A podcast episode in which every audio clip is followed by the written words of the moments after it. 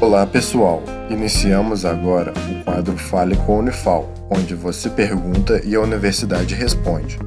Fique agora com a pergunta de um de nossos ouvintes.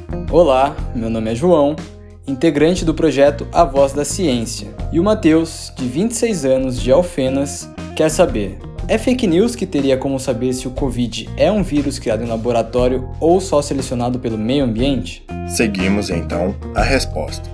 Eu sou professora de microbiologia da Unifal, Ana Carolina Padovan. Embora a gente saiba que na cidade de Wuhan, na China, tem um laboratório especializado em analisar coronavírus de morcegos e que em 2004 houve o escape de um vírus de um laboratório em Beijing, os estudos mais recentes publicados na Science e na The Lancet evidenciaram que a origem mais provável do SARS-CoV-2 é zoonótica, ou seja, animais abatidos e vendidos no mercado de Wuhan estavam contaminados com o novo coronavírus e transmitiram para os seres humanos que manipularam esses animais ou os consumiram. Os estudos com amostras do genoma viral que originou a pandemia mostraram que os primeiros pacientes eram habitantes ou trabalhadores que moravam nos arredores do mercado. Como qualquer vírus de aquisição respiratória, se fosse de fato um escape viral, seria provável que dezenas de pessoas ligadas ao laboratório de virologia de Wuhan ficassem doentes ao mesmo tempo do aparecimento dos primeiros casos de Covid-19. Mas isso não aconteceu. Finalmente, outro ponto que causou desconfiança para um escape de laboratório, mas que já foi contestado pelos trabalhos científicos, é que a proteína spike do novo coronavírus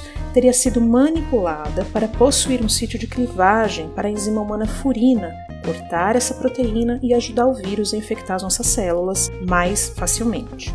Contudo, análises genômicas evolutivas com vírus de outras famílias relacionadas ao SARS-CoV-2, mas que infectam somente os animais, mostraram que esse sítio já era presente. Esse foi o Fale com a Unifal. Caso também queira participar, entre em contato com o projeto A Voz da Ciência através das redes sociais, Instagram, Facebook ou YouTube. Sua dúvida é sempre bem-vinda. Esse projeto de extensão tem o apoio da Rádio Federal de Alfenas FM